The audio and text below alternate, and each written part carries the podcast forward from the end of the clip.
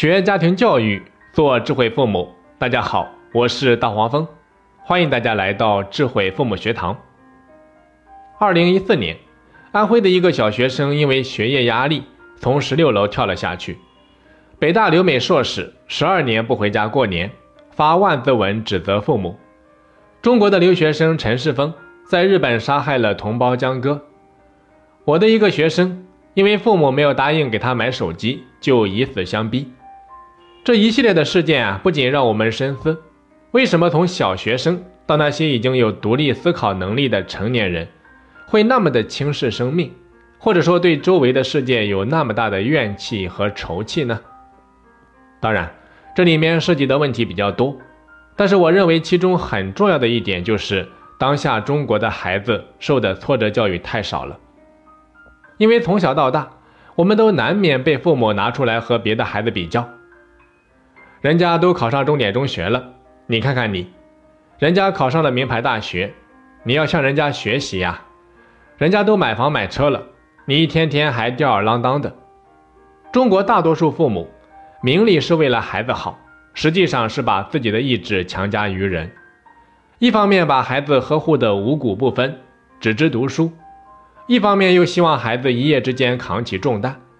这种父母常常不能如愿。他们的内心希望值有多大，失望就会有多深。没有经受过挫折的孩子走上社会必定是处处不顺，但他一般从不会反省自己，而是把责任全部推给父母和社会。当下，从家庭到社会啊，都太过于推崇成功学。其实，一个人要想成功，当然，这里指的成功是指当下世人眼里的成功。一般要想达到这样的成功，努力、聪明、运气缺一不可。最终成功的永远是少数人。可问题是，多数的孩子都被灌输了一个错误的理念：自己和别人不一样。我从小接受的都是成功教育，我一定会成功的。如果我成功不了，我就没有办法开始以后的人生，我就没办法享受到其他的人生乐趣。如果天天抱着这种想法，但离成功又遥遥无期。内心肯定是焦虑的、压抑的。一旦有一条导火索，那么极有可能走上犯罪的道路。所以，作为父母，我们一定要告诉孩子，成功不是一个数字，不是月薪五千元的时候梦想着月薪一万，月薪十万的时候又想着怎么赚一百万。有这种想法固然是好的，这是一种上进的表现，但是不要把它和成功画上等号。如果老是执着于此，那么估计这辈子都会疲于奔命，等到临死前才发现，依然离成功还非常的遥远。所以，我们首先要教会孩子学会承认自己是一个普通人，一个有个人兴趣、有爱心、有理想、有责任、肯知足的普通人。那同时，一定要让孩子明白，人生就是一个不断解决问题的过程。我们会遇到各种各样的问题，但是问题并不可怕。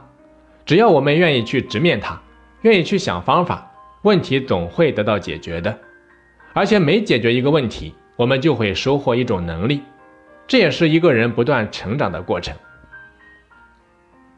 在孩子成长的过程当中，父母要做的就是做好孩子抗挫伤的培养。在挫折教育的环境下成长起来的孩子，内心才会足够的强大。但是目前社会的现状却是。两个极端化，什么意思呢？一种是不重视、不在乎，根本就没有培养孩子抗挫伤的意识；还有一种是刻意化，就是人为的制造一些所谓的困难，让孩子去克服、去挑战。就好比把一个正在走路的孩子一脚踹倒，再让他自己起来，认为这就是在培养孩子的抗挫伤。那第一个极端呀，大家都比较明白，我就不去多解释了。今天我想重点和大家来谈一下第二个极端——刻意化。说到刻意化呀，各位父母一定要意识到，挫折教育绝对不是故意给孩子制造困难，而是遇到困难的时候不要伸手去包办。就好比一岁的小孩走路摔跤了，是让他自己起来，而不是把他踹倒再让他自己起来。生活中我们听过也见过很多的虎妈狼爸。比如说，曾经上过《非诚勿扰》的乐嘉，就带着自己四岁的女儿，连续四天徒步穿越位于河西走廊的张掖沙漠。一个四岁的女孩经历过风沙大雨，大腿出疹子，脚上长水泡，晚上睡不好，外加蚊虫叮咬等一系列的磨砺。乐嘉在微博上说：“他说出发之前问女儿，你知道爸爸为什么带你来这里吗？”还没有等女儿反应，他就跟了一句：“爸爸希望你长大之后成为一个有毅力的人，所以你一定要坚持下来。你如果这么小都能够坚持下来，那么未来……”很多的困难你都可以自己克服。然后他又说：“我也搞不清楚他是否有听懂。”就这样，懵懵懂懂的就出发了。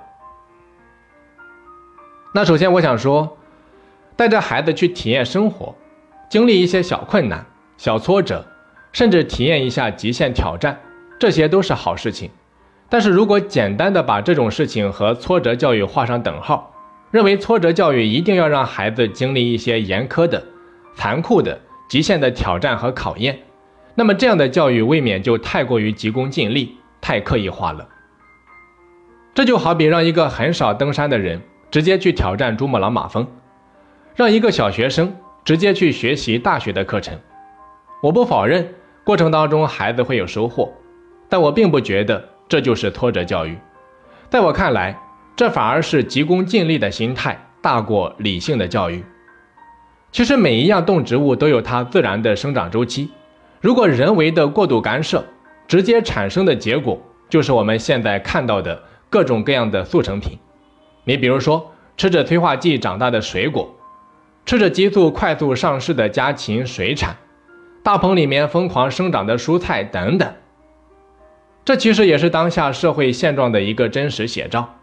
在这样的一种急功近利的心理驱动下，孩子和市面上的速成品并没有什么两样，这不能不说是一种悲哀。就好比说，体育锻炼本来的目的是强身健体，但是现在变成了争金牌、争名次、争代言；宗教本来的目的是净化心灵、布道解忧，但是现在却变成了商品市场；校外的培训机构。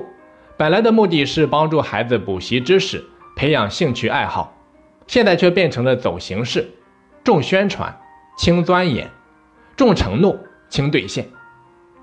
就好比我昨天看了一个短视频，一个老和尚扮相的人，旁边围着一帮信众，大家轮流到他跟前磕一个头，然后递上一个红包，对方装模作样的在信众的头上摸两下，然后换下一个人。然而，当时一个孩子就站在这个老和尚的背后，这样的人，在我看来简直就是人间的败类，拉出去枪毙一百遍都不为过。所以说，在这样的土壤里面长大的孩子，非但不能培养起抗挫折、有毅力的品质，反而会养成一种急功近利、凡事都想走捷径的心态。俗话说得好，十年育树，百年育人。我们百年育人的心态都去哪里了？如果连这样的心态都没有，我们有什么资格当孩子的老师？这不是误人子弟又是什么？我非常认可一个老师的观点，对方说能对孩子起到教育意义的挫折，至少需要具备两个条件：第一个，孩子可不可以理解；第二个，孩子的心理和身体可不可以承受。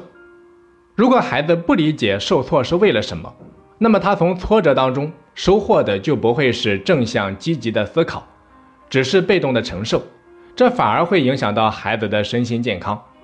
那同样，如果挫折远超过孩子的生理和心理的承受能力，很可能还没有培养出坚毅的品质，孩子就先垮掉了。所以，以上的两个条件是我们家长一定要考虑的。那讲到这里呀，我想再来重复强调一下，带着孩子去体验生活，经历一些小困难、小挫折，甚至体验一下极限的挑战，这些都是好事情。但是如果简单的把这种事情和挫折教育画上等号，认为挫折教育就一定要让孩子经历一些严苛的、残酷的，或者说极限的挑战和考验，那么这样的教育未免就太过于急功近利。太刻意化了。当我们刻意去寻找一些场景来训练孩子抗挫伤的时候，就很容易脱离现实，就容易忽视生活场景中的抗挫伤的培养。而实际上，我们根本不需要刻意的、人为的去给孩子制造障碍，因为孩子的生活中并不缺少挫折，而且这是有科学依据的。你比如说，经过科学家证实，人类大脑当中负责理性的部分。叫做前额叶脑，它要等到二十岁出头才算发育成熟，所以说孩子的理性调节能力远不如成年人，他们常常会把普通的困难放大成挫折。